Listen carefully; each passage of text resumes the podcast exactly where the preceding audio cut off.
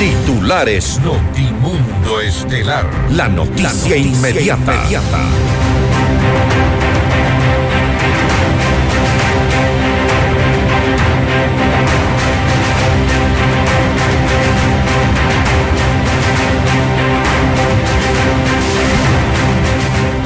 El Pleno de la Asamblea Nacional debatirá el informe que recomienda un posible juicio político contra el presidente Lazo. El sábado 4 de marzo el gobierno rechaza el documento y decide que carece de validez jurídica. El asambleísta del oficialismo, Gruber Zambrano, denuncia que no se le permitió participar en la elaboración del informe del caso Encuentro. La ministra Paola Flores rechaza el pedido de juicio político en su contra y asegura que el proceso carece de seguridad jurídica. El juez Ronald Guerrero llama a juicio a 14 procesados por lavado de activos en el caso Leandro Norero. Además, ordena la incautación de los bienes involucrados. Se difiere para este 3 de marzo la audiencia de formulación de cargos en contra del expresidente Lenín Moreno y 36 personas más por el presunto delito de cohecho en el caso Sinohidro. Gary Espinosa, presidente de la FENOCIN, hizo un llamado a Leonidas Sisa a respetar la autonomía de la organización. El Ministerio de Economía y Finanzas anuncia la eliminación del arancel para la importación de baterías de litio, un pedido del sector camaronero. En la información internacional, el presidente de Colombia, Gustavo Petro, solicita investigar a su hijo y a su hermano por supuestos ofrecimientos a narcotraficantes para obtener beneficios en la política de paz. Acusan por homicidio negligente al jefe de la estación de trenes de Larissa en Grecia por el accidente ferroviario que deja ya 47 muertos con el auspicio de... Si quieres comprar un Volkswagen, ven a la Granados, ven a Equavagen. Mega Kiwi es mucho más. Universidad UTE, juega el resto de tu vida. Cámara de Comercio de Quito, 116 años contigo. Hospital Metropolitano, tu vida es importante para mí.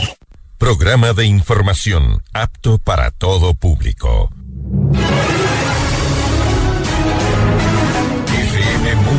98.1 presenta Notimundo Estelar.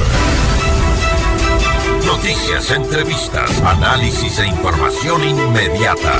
Notimundo, la mejor forma de terminar la jornada bien informados.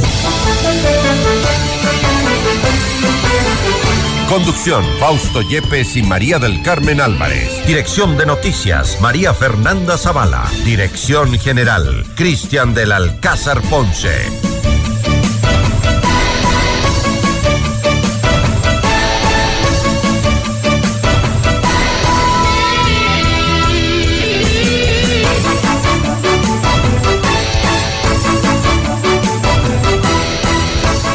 Ante la posible inviabilidad del juicio político que podría darse en la Corte Constitucional, desde varios sectores de la oposición plantean la posibilidad de declarar la incapacidad mental del presidente de la República o las calles como una forma de sacarlo del poder. Esto ha ocurrido ya en la Asamblea Nacional. Amigos de FM Mundo, la radio y las noticias, bienvenidos a su espacio estelar de la información. Soy Fausto Yepes y junto a María del Carmen Álvarez les contamos ahora mismo lo más destacado de las noticias en este día. María del Carmen, buenas tardes. Muy buenas tardes, Fausto y amigos. Como siempre, gracias por acompañarnos en este espacio informativo. Revisemos pues enseguida nuestra agenda de entrevistas.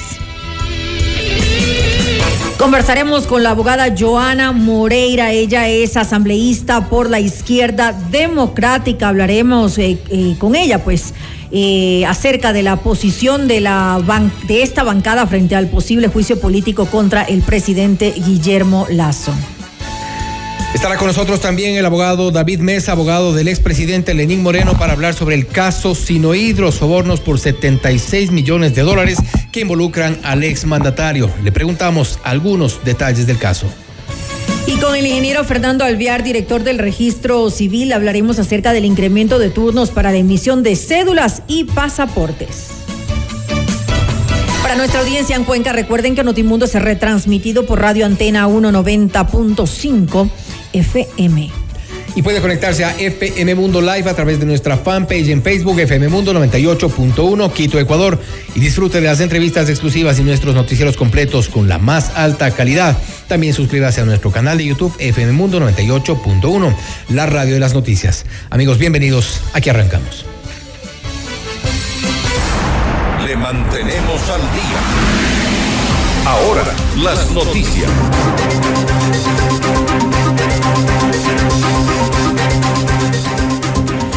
La Comisión de la Asamblea Nacional que investiga el caso Encuentro aprobó el informe en donde se recomienda llevar a juicio político al presidente de la República, Guillermo Lazo. En Notimundo al día, el legislador Gruber Zambrano, delegado del oficialismo en la comisión, denunció que no se le permitió colaborar en la elaboración del documento. Además, explicó los motivos por los cuales en un inicio entregó su voto a favor no se oía bien que estaba ya tomando votación. Yo pensaba que estaba, eh, también había eh, cerrado el debate y en ese momento hicieron unos cambios en el informe. Entonces, ese es el problema, porque cuando las cosas las hacen mal, van a terminar, terminar mal. Y esta comisión ha terminado completamente desprestigiada a último momento haciendo cambios, por no comunicarse, por no dejarse ayudar y por hacer las cosas escondidas, porque este informe, esto ya estaba premeditado y estaba hecho a su manera, ¿no?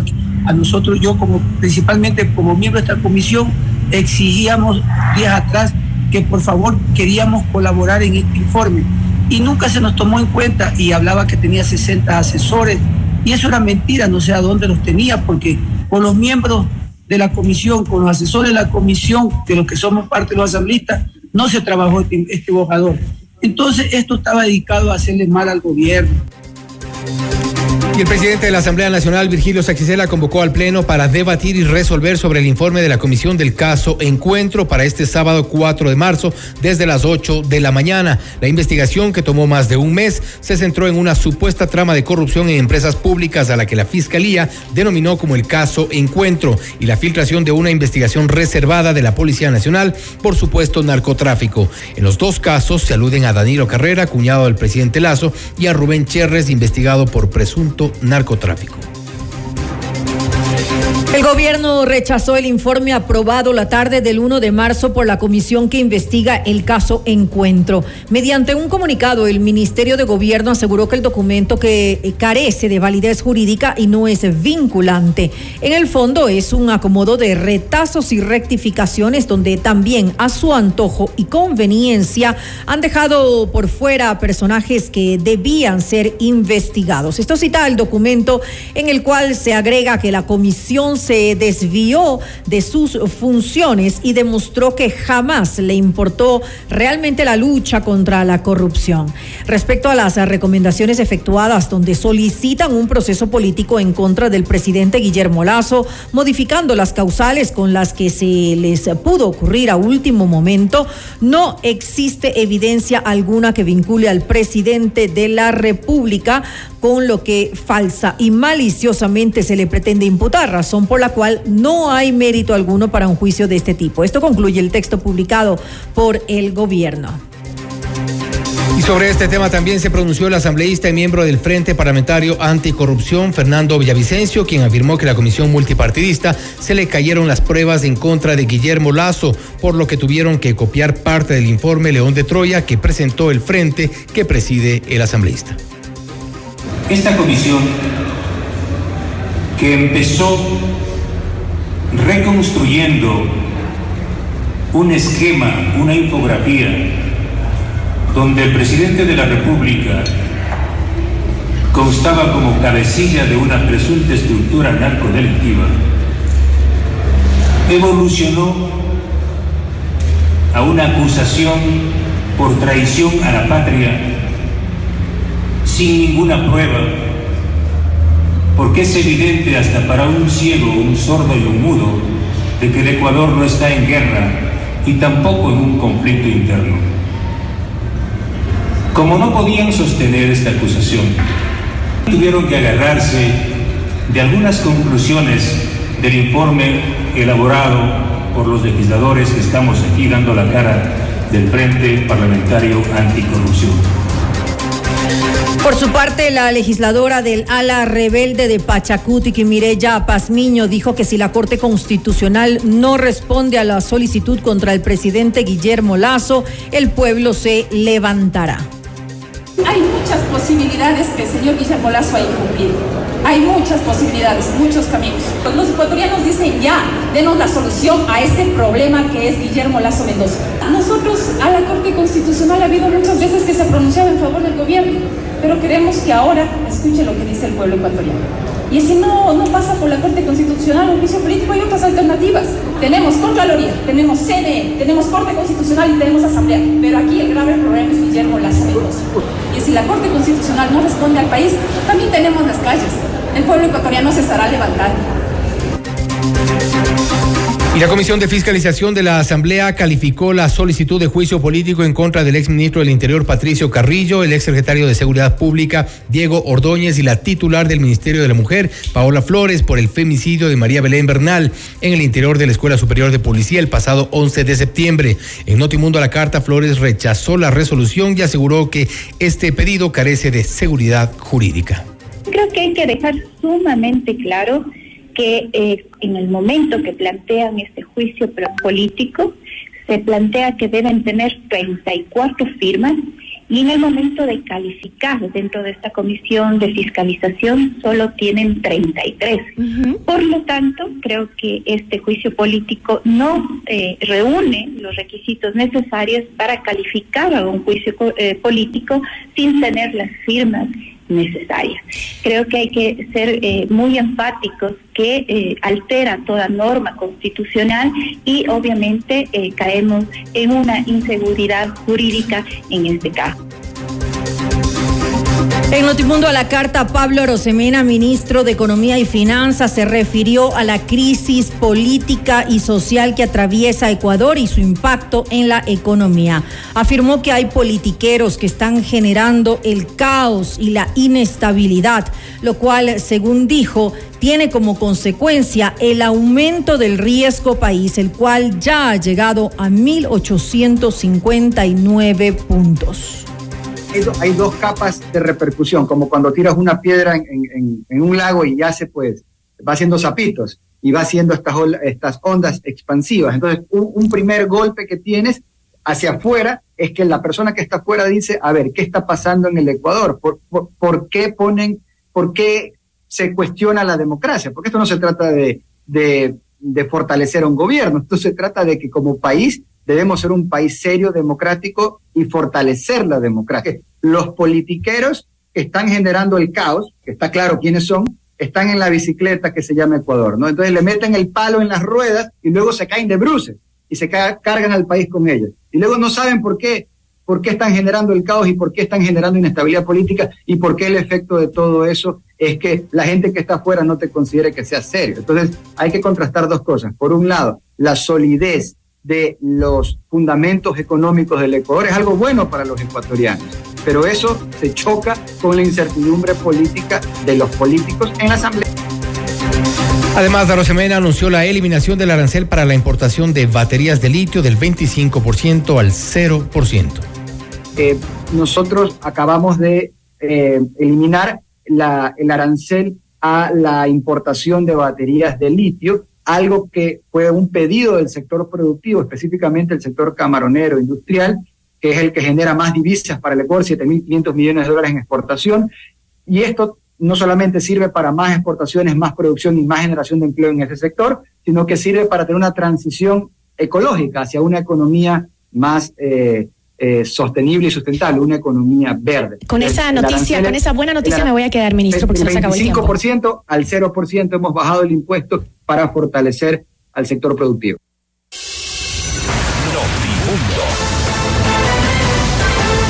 Información inmediata. Convierte tus utilidades en la mejor inversión. Un Volkswagen de Equavagen. Recibe beneficios especiales. Accede al financiamiento Volks Credit y estrena tu auto completamente nuevo. Recibimos tu auto usado como parte de pago. Visítanos en Avenida Granados, E14-70 e Isla Marchena. Si quieres comprar un Volkswagen, ven a la Granados. Ven a Equavagen. Si tu yo futuro te pudiera hablar, te diría, calma, esa incertidumbre pronto pasará. Busca hacer eso que te gusta, lo que te divierte. Si lo haces, las metas se cumplen solas. La carrera que estás buscando está en la UTE. Estudia con la más alta calidad académica, becas y los mejores planes de pago. Universidad UTE. Juega el resto de tu vida. Hospital Metropolitano es el único hospital privado en Ecuador con cirugía robótica Da Vinci para casos de alta complejidad y cirugía bariátrica. Consulta ya con tu médico especialista, Hospital Metropolitano.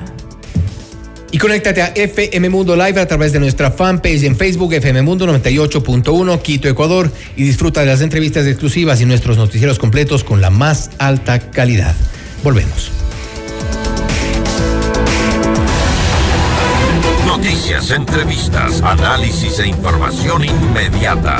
Notimundo Estelar regresa enseguida. Decisiones con Jorge Ortiz. Viernes 8 horas. Reprise sábado 12 horas y domingo 10 horas. Inicio del espacio publicitario. Porque tus proyectos merecen los mejores materiales. Ven y descubre el nuevo Mega Kiwi en la Avenida de los Granados. Las mejores marcas de ferretería en Mega Kiwi Granados. Más calidad para tu hogar en Mega Kiwi Granados. Los mejores materiales de construcción en Mega Kiwi Granados. No importa el tamaño de tu proyecto. En Mega Kiwi Granados tenemos todo lo que necesitas para tu proyecto con los mejores precios. Mega Kiwi es mucho más.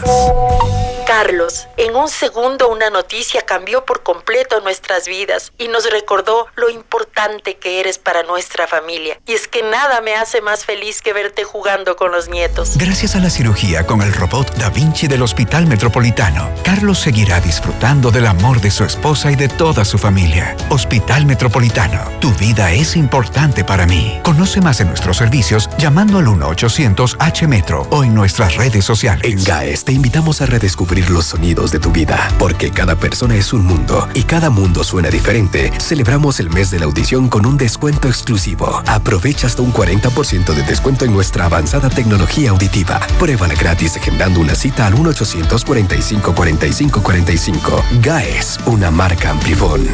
En vivo, lo mejor de nuestra programación desde tu teléfono móvil. Descarga nuestra increíble app FM Mundo 98.1. Fin de la publicidad. Café FM Mundo es mucho más que tomarse un café con nosotras. Te invitamos cada tarde a regalarte dos horas de música, información actual y entrevistas enriquecedoras que suman a tu día a día. Café FM Mundo es tu espacio en este mundo. Escúchanos de lunes a viernes a las 14 horas por 98.1 y en fmmundo.com.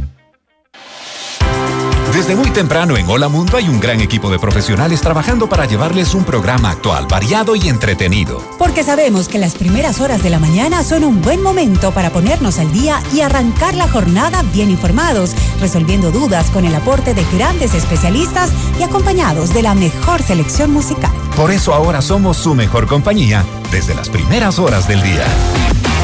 De lunes a viernes, desde las 7 horas, te decimos Hola Mundo con Rodrigo Proaño y Valeria Mena.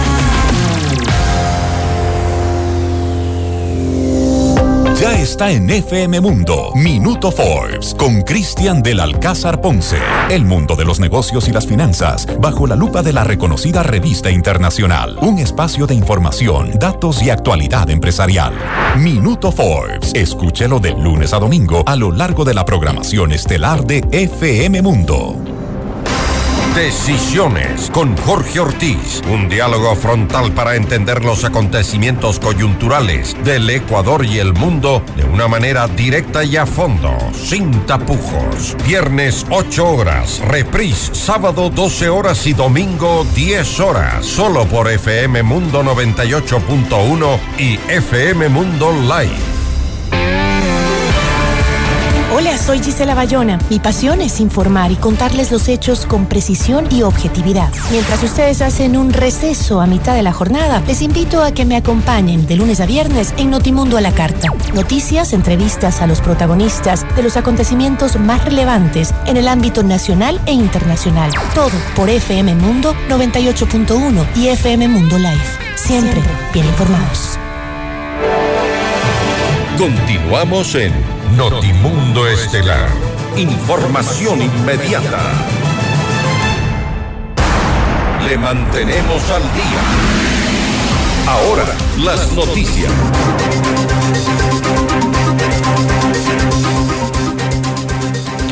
El ministro del Interior, Juan Zapata, hizo un llamado a la unidad y a la defensa de la democracia en medio de la crisis social y política que enfrenta el país. Durante la ceremonia por los 177 años de institucionalización y 85 años de profesionalización de la policía, que se realizó en la Escuela Superior de Policía Alberto Enríquez Gallo, al norte de Quito, Zapata aseguró que los uniformados tienen la obligación de velar por el orden público y constitucional. Nuevamente en el ambiente se respira aires de desestabilización, de caos, de anarquía, de irrespeto a los derechos ciudadanos. De manera firme y contundente les queremos dar un mensaje claro. La Policía Nacional, por mandato constitucional en el artículo 3, numeral 8, tiene la obligación de velar por el orden público, defender la democracia y el orden constitucional y aquí estaremos 60 mil policías una vez más para cumplir con ese mandato legal y moral. Pues en este momento el país necesita unidad nacional y hago un llamado a que la paz y la tranquilidad sea nuestra prioridad, pues el Ecuador demanda de una reactivación económica y de un pacto cívico democrático. De su lado, el comandante general de la policía, Fausto Salinas, resaltó que la institución se encuentra en una cruzada por la seguridad y requiere que las voluntades de todos los actores del país reorienten sus esfuerzos para trabajar juntos.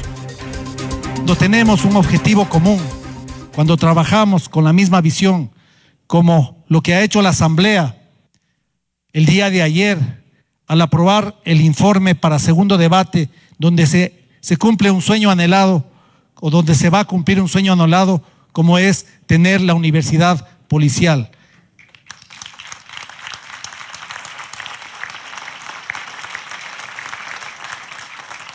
Pero también tenemos otra lucha común, que es aceptar el documento que permitirá reformar el COESCOP en el régimen disciplinario, donde se establece un procedimiento abreviado para sancionar al mal policía al mal policía que opaca a la mayoría de policías que están cumpliendo su deber a nivel nacional. Gary Espinosa, líder de la Confederación Nacional de Organizaciones Campesinas Indígenas y Negras, FENOCIN, hizo un llamado para que Leonidas Sisa, presidente de la CONAIE, respete la autonomía de la organización. Además, aclaró que no firmó el acta de paz con el gobierno porque no se incluyeron los puntos que solicitaba la FENOCIN. Respeto le decimos a Leonidas Sisa somos una organización independiente. No se quieran meter a la Fenocin al bolsillo. No, la organización Fenocin no te compra, no te inventa. La Fenocin es una organización autonómica. No queremos que usted, señoriza, quiera intrometer sus narices en nuestra organización popular, nuestra organización indígena, campesina eh, y negra, contubia de la Fenocin. Deje de estar eh, intrometiéndose, deje de estar interviniendo en nuestras bases el señor Isa, recuerden, pueblo ecuatoriano, por qué no quise firmar. ¿Se acuerdan que yo no quise firmar el acta de paz? No era porque soy radical, porque quiero aprovechar mi política. No, señor. No quise firmar, que sepa de una vez el pueblo ecuatoriano, el señor Isa, la noche anterior, la noche anterior de la firma del acuerdo de paz, se había reunido con el gobierno y ya tenía un acta redactada, lista, para exigirme el otro día que yo firme. ¿Cómo voy a firmar un acta que yo no había participado? Notimundo. Información inmediata. El Pleno de la Asamblea Nacional conocerá este sábado 4 de marzo a las 8 horas el informe de la Comisión Ocasional que investigó el caso Encuentro y que recomienda un juicio político en contra del presidente Guillermo Lazo. ¿Cuál va a ser la posición de la izquierda democrática? Lo vamos a revisar en nuestra siguiente entrevista. Esta es la entrevista de Fausto Yepes, hoy con... Estamos en contacto y en este momento con la abogada Joana Moreira, asambleísta por la Izquierda Democrática, para hablar sobre la posición de su bancada respecto del informe que ha sido presentado en el denominado caso Encuentro. Asambleísta Moreira, gracias por estar con nosotros. Fausto Yepes le saluda. Bienvenida. Muy buenas tardes, Fausto. Muy buenas tardes al pueblo cotreno que nos escucha en este momento. Siempre es un placer y sobre todo con Notimundo poder compartir ese espacio y comentar los temas de la Asamblea Nacional. Gracias, asambleísta. Concretamente, ¿cuál es la posición de la izquierda democrática en este tema? Se sabe, bueno, cuál es la, la posición de UNES, el Partido Social Cristiano, eh, y un poco ya han tenido otro tipo de reacciones desde eh, ex Pachacuti. ¿La izquierda democrática va por la línea del juicio político? A ver, nosotros creo que tenemos dos momentos en este en, actualmente. Uno que es nuestra posición del día sábado, que es en relación con el informe, y el informe no es ni el comienzo ni el inicio de ningún juicio político al presidente Guillermo Lazo, sino un informe de una investigación por presuntos actos de corrupción y es lamentable que no se, no se haya realizado una investigación de forma responsable para tener los elementos probatorios necesarios para encontrar responsabilidad eh, penal y política. En muchos de los casos, claro que el penal va a tener que resolver la Fiscalía General del Estado. ¿Está de acuerdo usted entonces, perdón, está de acuerdo usted entonces para, para ir por partes que eh, los, los términos en los cuales se aprobó este informe son al menos poco responsables? Por supuesto, y son vergonzosos incluso para los estudiantes de derecho que inician esta carrera con, con esas ansias de poder aprender sobre nuestra normativa, de poder implementar justicia, cuando hacen estas interpretaciones extensivas del derecho penal, incluso en contra de las teorías, la jurisprudencia, la doctrina, y nos quieren vender como si fuéramos tontos. Y creo que eso es lo que más molesta al pueblo ecuatoriano. Cuando me hablas de delito de traición, a la patria y me mencionas que porque un enemigo es el narcotráfico y porque el presidente no avisó al país que el narcotráfico estaba ingresando en nuestro país. Entonces, eso es lo que de verdad fastidia. Y cuando hablas de comisión por omisión, como si los estudiantes de derecho o cualquier abogado o, o también incluso ciudadano, que con solo leer se da cuenta de, de estos elementos que no tienen ninguna relevancia jurídica, que no tienen un peso jurídico y por lo tanto reculan un día para otro solamente cambiando la última página. Entonces yo creo que eso es lo que ha molestado al pueblo ecuatoriano y se ha visto y ha hecho eco en la comisión, esta comisión multipartidista que de la verdad no tiene absolutamente nada porque se le olvidó, se le cayeron páginas del informe en donde vinculan también a autoridades electas por el correísmo y también a las campañas políticas que han sido financiadas por Leandro Cortázar, a pesar de que este proceso inició con Leandro Cortázar. Claro que hay que sentirnos decepcionados por el trabajo que ha realizado esta comisión, porque esta comisión trabajó más de un mes con aportes, sueldos de asesores, asistentes, de todo el pueblo ecuatoriano, cuando teníamos la oportunidad histórica de descubrir toda esta mafia que opera dentro de las empresas los sectores estratégicos y descubrirlas a pesar del bando o del gobierno que sea y decirle al país aquí está una, una investigación transparente, lo que hicieron simplemente es escribir la última página y tratar de redactar lo que se venía antes. Por eso es que a pesar de que quitan traición a la patria, si usted lo busca en el informe, el informe habla de traición a la patria en casi todas sus páginas, hablan de comisión por omisión y en el informe final ya hablan incluso de que el presidente ha cometido estos delitos en la calidad de autor, o sea, de forma directa. Por eso es que nos sentimos de verdad defraudados, pero más allá de eso, el Partido Izquierda Democrática hoy ha resuelto a través de su CEN eh, reunirse y tomar una posición acerca de la votación del informe, si es a favor o si es en contra de, de, bueno, más que todo del proyecto de resolución, que es lo que se va a votar, porque no se vota el informe como tal, que es otra eh, quizás error eh, que se tiene. Sí, y sería, eh, sería lamentable que se vote eh, al menos en las condiciones en las cuales está el informe como tal. Nos referimos a este proceso de, entre comillas, de investigación, porque lo que han hecho en un mes es eh, algo visto desde cualquier punto de vista vergonzoso.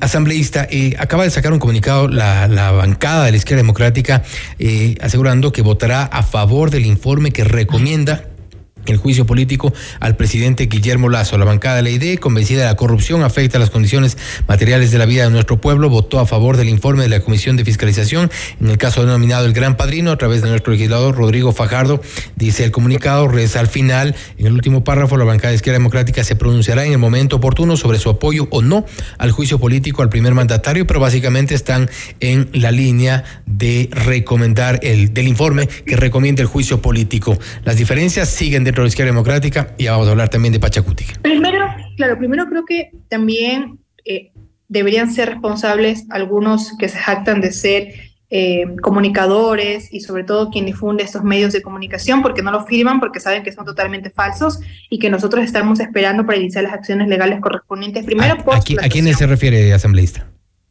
Bueno, es que no sé a quién, quién habrá enviado esa imagen a su medio de comunicación. Esa persona tiene que responder por la difusión de información falsa porque ellos no son asambleístas de la izquierda democrática. No sé si alguien firma ese comunicado, si lo firma una persona. Es la cuenta de Twitter de la bancada de la izquierda democrática eh, y entendemos que hay eh, divisiones en la izquierda democrática, entonces eh, por eso es, precisamente por lo que le pregunto, porque esto acaba de circular. entonces vamos directamente a la fuente las divisiones están, están bien, pero cuando eres reconocido como parte de un partido, pero cuando fuiste expulsado, por ejemplo, Rodrigo Fajardo, Guamaní, Marlon Cadena, fueron expulsados durante un proceso en el C. Incluso Fajardo, que dice ser la izquierda democrática, fue expulsado por su mismo presidente provincial, quien le dio la oportunidad de ser candidato en este momento. Yo me pregunto, y les pregunto a los asambleístas que hoy firman como bancada la izquierda democrática, ¿qué pasa si el día de mañana nos vamos a elecciones? ¿Por qué partido van a salir? Porque no creo que salgan por el Partido Izquierda Democrática porque sus mismos presidentes provinciales los expulsaron. Al menos la camiseta la llevan. La camiseta de la Izquierda Democrática la llevan.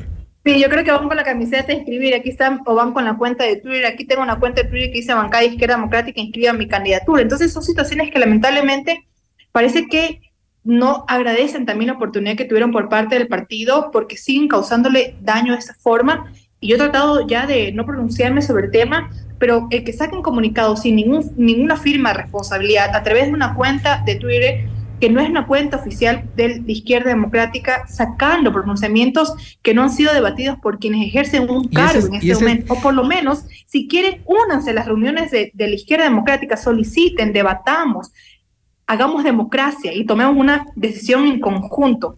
Pero bueno, creo que, creo que al final no los veremos con la camiseta de la izquierda democrática, sino con el correísmo social cristiano, quien les dé una oportunidad de ser candidatos en las próximas, si es que les dan, pero si es que también el pueblo ecuatoriano les da la oportunidad nuevamente de eh, representarlos a través de una votación. Y es precisamente al pueblo ecuatoriano al que le están confundiendo con eh, estas alas rebeldes de la izquierda democrática, alas rebeldes del Pachacuti. Vemos a unos eh, que se, se cambian de lado y también es una falta de respeto por parte de los eh, movimientos, partidos políticos, esta falta de estructura confunde a la gente eh, y, evidentemente pasa lo que pasa. Escuchamos. Yo comparto.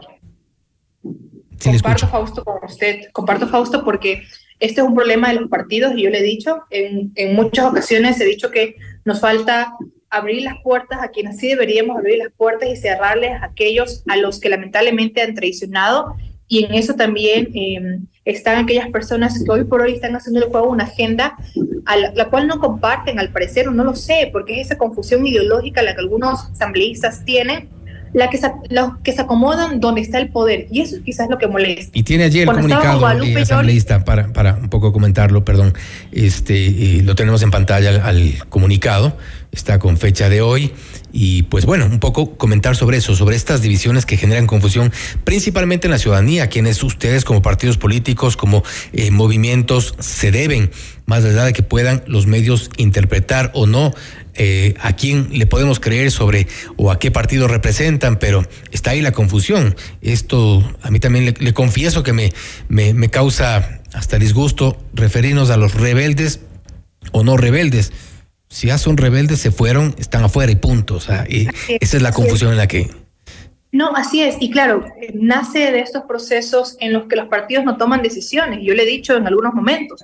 Y quizás esa también fue el momento en el que deciden expulsar a tres asambleístas de la bancada, que nuevamente repito, es Guamaní, es Cadena y es Fajardo, quienes no tienen ningún tipo de relación con nuestro partido, quienes fueron expulsados por sus propios presidentes provinciales, que fueron expulsados incluso de forma unánime. Incluso Marlon Cadena fue retirado como jefe de la bancada, pero él pidió que no lo saque, sino que él renunciaba y luego todo el, tema que vemos hoy por hoy. Entonces, es lamentable porque también le afecta a un partido que debe tener institucionalidad, pero también creo que los partidos deben tomar decisiones, sobre todo con algunos asambleístas, y yo tengo que decir de forma formal los nombres, ¿no? No solamente con los tres, sino también está la señora Vilma Andrade, que es lamentable su posición, no partidista, y está el asambleísta Marcillo, está el asambleísta Frías, son asambleístas que tienen que responderle un momento al partido y el partido tiene que tomar decisiones, porque si no seguimos con esas confusiones, seguimos con esta manera de ver los rebeldes o no, aquí no hay rebeldes o no, creo que la rebeldía la llevamos por ser de izquierda, y yo lo puedo decir porque soy progresista y eso me enseñó mi padre, pero no le llamas rebeldía por ser expulsado de un partido, no es rebeldía el tener una agenda propia y una agenda personal, no es rebeldía escupir al partido que te dio la oportunidad de ser candidato y hoy tratar de hacerle daño con ese comunicado. Al, al, final, como dicen en la calle, no son ni chicha ni limonada en la Asamblea Nacional y lamentablemente esto, esto eh, genera este tipo de confusiones. Asambleísta, quisiera seguir comentando un poco sobre el informe porque nos ha llamado también la atención, por ejemplo, en una de las partes del informe se refieren, dice eh, eh, en la letra J, este, con base en el texto del mensaje del señor Leonardo Cortázar publicado en la cuenta de Twitter del portal digital La Historia, un mensaje que ayer ya fue desmentido, sobre el cual el portal La Historia pidió disculpas porque no ha sido verificado, pero en el informe de la Comisión Multipartidista presentan una referencia a un tuit del portal eh, digital La Historia, no se preocuparon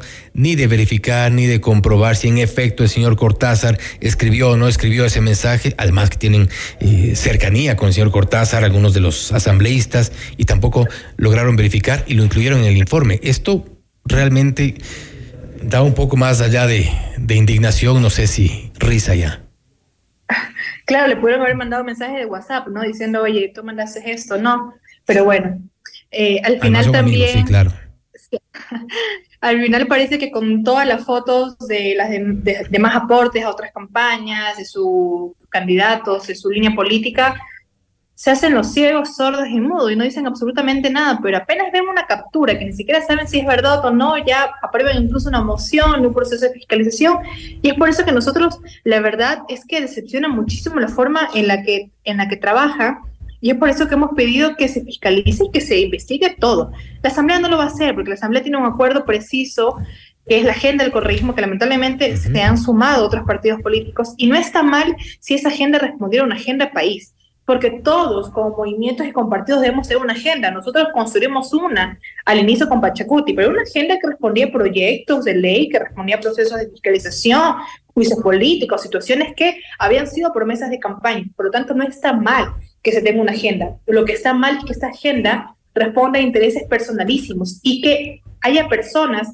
que no les importe tener que poner su voto, contarle que le den un puesto existente en la Asamblea Nacional o uno en comunicación o uno en protocolo, que vendas esa representación ciudadana que tienes por aquellas situaciones y por lo tanto también pierdas la poca vergüenza que a veces pareciera que, que, les quedara o que ya no les queda a algunos asambleístas. La verdad es que ya no les queda, en realidad ya no les queda. Eh, asambleísta, vamos, vamos, vamos a escuchar eh, y que creo que es lo que más ha llamado la atención en este día, las declaraciones de Mireya Pazmiño respecto de que en el caso de que la Corte Constitucional frenara o interrumpiera este proceso, esta pretensión de juicio político, ¿cuál sería la opción? Ella ya habla por poco de declararle loco al presidente y pues que sería otra de las alternativas. Quieren votarlo como de lugar. Escuchemos, por favor. Hay muchas posibilidades que el señor Guillermo Lazo ha incumplido. Hay muchas posibilidades, muchos caminos. Los ecuatorianos dicen ya, denos la solución a este problema que es Guillermo Lazo Mendoza. Nosotros a la Corte Constitucional ha habido muchas veces que se ha pronunciado en favor del gobierno, pero queremos que ahora escuche lo que dice el pueblo ecuatoriano. Y si no, no pasa por la Corte Constitucional o juicio político, hay otras alternativas. Tenemos Contraloría, tenemos CNE, tenemos Corte Constitucional y tenemos Asamblea. Pero aquí el grave problema es Guillermo Lazo Y si la Corte Constitucional no responde al país, también tenemos las calles. El pueblo ecuatoriano se estará levantando. Dijo eh, textualmente que eh, tienen las calles y la otra opción es declarar la incapacidad mental. Este, no lo escuché en esta parte, pero en todo caso, este, esto fue lo que dijo Mireya Pazmiño. Su comentario, asambleísta. Bueno, creo que me representa en este momento la única vez, creo, Diana Veloz, viendo la, viendo la Mirella, lo que está hablando y mejor yéndose de la rueda de prensa porque no quiere compartir ese escenario vergonzoso de las declaraciones. Y realmente yo lo digo, a ver, em, la compañera Mirella es compañera, la conozco, e incluso le puedo tener cierto hasta cariño, pero yo creo que hay cuestiones que no podemos tolerar y son estas posiciones en las que trapean el derecho y dejan ver sus intenciones totalmente personales. Y con ese cariño que le tiene, ¿qué le diría después de oír estas declaraciones? Bueno, no, que se consiga un buen equipo, un buen equipo asesor. Creo que una vez sí tuve la oportunidad eh, de conversar, de mencionarle. Creo que eh, tenemos que tener personas probas, capaces, que tengan conocimiento para que nos permitan hacer una buena carrera política, porque para muchos es nuestra primera vez, ¿no? Incluso la primera vez en medios de comunicación, en ruedas de prensa, pero también creo que es importante saber manejar los tiempos, los momentos y nuestros sentimientos. Si bien es cierto, también tenemos ese tema de ser oposición a este gobierno por las eh, decisiones erróneas que ha tomado, por las posiciones que toma y porque no responde a las grandes mayorías de este país y tampoco parece que se logra sintonizar después de dos años con estos grupos. Pero creo que hay momentos y momentos. Y el decir voy a declarar incapaz mental simplemente porque dice ella, dijo, hoy dijo algo, mañana dijo algo, entonces también tenemos que declarar a los incapaces mentales a los de la comisión, porque ayer decían que había delito por prisión a la, patria y, hoy dicen que ya no hay. Hacen una cosa, hacen otra cosa, vamos a ver si vamos a declarar. Entonces, no creo que son pronunciamientos responsables. Yo creo que esos temas los puedes decir entre tus amigos, entre sus amigos, eh, quienes han hecho su mayoría, pero no en medios de comunicación porque deja, creo que eh, descalifica más la labor que hace la Asamblea Nacional, quienes hacemos como asamblea, quienes somos parte de esa asamblea, quienes somos asambleístas, porque el pueblo ecuatoriano no dice la asambleísta eh, Mireya, Viviana, Pardo, dice todos los asambleístas. Y, cuando... esos todos los asambleístas nos arrastran también a quienes queremos hacer algo positivo, quienes quizás no tenemos mucha experiencia, pero en ese sentimiento también tratamos de hacer las cosas bien y tratamos de dar alternativas y tratamos también de decirle al presidente Guillermo Lazo que cumpla pero también tratamos en nuestro espacio como autoridades poner un granito de arena para que este país progrese. Y esperamos, y esperamos que las cosas marchen bien. Cuando converse con la asambleísta Pazmiño nos cuenta qué le dice en todo caso. Asambleísta. Gracias. Gracias nuevamente. Gracias, por estar con nosotros. Gracias. Ha sido la abogada Joana Moreira, asambleísta por la Izquierda Democrática, hablando sobre la posición de la Izquierda Democrática frente al posible juicio político en contra del presidente Lazo. También ha respondido a un comunicado de la bancada de la Izquierda Democrática, de otra, la de la Izquierda Democrática, de quienes en su momento fueron expulsados que dicen que apoyarán el proceso, el, el informe que recomienda el juicio político. Esto es Notimundo Estelar, siempre bien informados. Noticias, entrevistas, análisis e información inmediata. Notimundo Estelar regresa, enseguida. Decisiones con Jorge Ortiz. Viernes 8 horas. Reprise sábado 12 horas y domingo 10 horas. Inicio del espacio publicitario. Sabemos que el terreno para hacer negocios es desafiante. Tranquilo, en la Cámara de Comercio de Quito cuentas con un equipo y juntos llevaremos tu negocio al siguiente nivel. Nosotros ponemos la experiencia, tú pones las ganas. Te esperamos en la Avenida Amazonas y República Edificio Las Cámaras. Para más información visita www.ccq.es o contáctanos al 098-475-3529. Cámara de Comercio de Quito, 116 años contigo. En el país, 7 de cada 10 no tienen un empleo adecuado. ¿Cuántos hay detrás de tu trabajo? La competencia crece cada día. Pero hay una buena noticia, tú también puedes crecer. Te queremos preparado. Posgrado SUTE. Se adaptan a tu tiempo y sin pagar más. No es fácil. Nadie dijo que lo fuera. Pero la grandeza es un juego para pocos. Posgrado SUTE. Mejoras tú, mejora todo. Convierte tus utilidades en la mejor inversión. Un Volkswagen de Equavagen. Recibe beneficios especiales. Accede al financiamiento Volkscredit y estrena tu auto nuevo. Además, recibimos tu auto usado como parte de pago. Visítanos en la Avenida Granados, E1470 e Isla Marchena. Si quieres comprar un Volkswagen, ven a la Granados. Ven a Equavagen. Descarga nuestra increíble app FM Mundo 98.1 para escucharnos y vernos en vivo. Hasta aquí la publicidad. Continuamos en Notimundo Estelar. Información inmediata. Este jueves se aplazó nuevamente la audiencia de formulación de cargos por presunto cohecho en contra del expresidente Lenín Moreno y otras 36 personas investigadas en el caso Sino Hidro en relación eh, con la construcción y el financiamiento de la hidroeléctrica Coca-Codo Sinclair. Para este viernes 3 eh, de marzo a las 9 horas se desarrollará la sesión. Esta es la entrevista de Fausto Yepes, hoy con...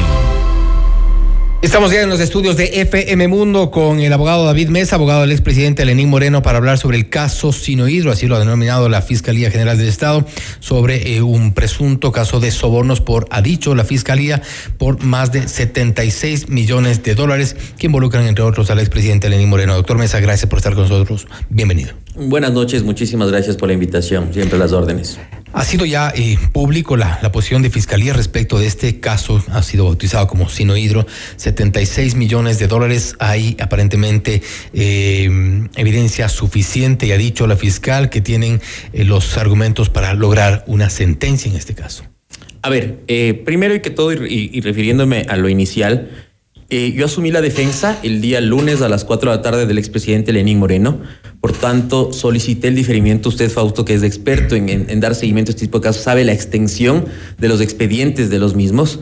Solicité copias y recién el día de ayer a las 4 y 30 de la tarde se me autorizó las copias, de las cuales he podido obtener de 20 cuerpos.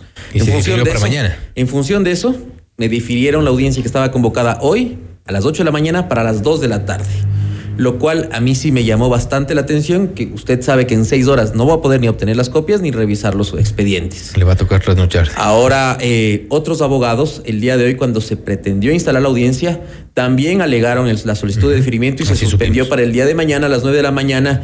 Y yo creo que y aplaudo la decisión del juez porque eso garantiza el, el- el derecho a poder defendernos y saber realmente con qué cuenta Fiscalía. Como usted sabe, la investigación previa es reservada. En ese sentido, todo lo que manifestó Fiscalía en redes sociales, en un video publicado por parte de la doctora Diana Salazar, tendrá que mañana exponerlo porque hasta el día de hoy, yo como defensa técnica Ley Moreno no conozco todavía y mañana en audiencia de formulación de cargos deberá uno por uno decir los indicios y cada uno de estos cómo se enlazan con mi defendido, en este caso el licenciado Lenin Moreno. En los documentos que usted ha obtenido ya y que eh, son seguramente ya son parte de la lectura que está llevando adelante, ¿cuál sería su estrategia? ¿Qué es lo que tiene usted de elementos que pueden eh, comprometer a su defendido? A ver, primero yo en cambio eh, como abogado voy a aportar elementos de descargo. El primero de que todos, de todos, es que este contrato fue celebrado en el 2009 entre Sinohidro y la empresa Coca-Cola Sinclair, que en ese entonces era una SA que posteriormente se convirtió en una EP. En ese entonces, Lenín Moreno era vicepresidente. Dentro de sus facultades no estaba el manejo de sectores estratégicos, no era ministro de electricidad. Y como usted sabe, para que exista un cohecho, tiene que haber un funcionario público que haga o no haga cosas, es decir, que le haga un favor al proveedor para que la ciudadanía entiende.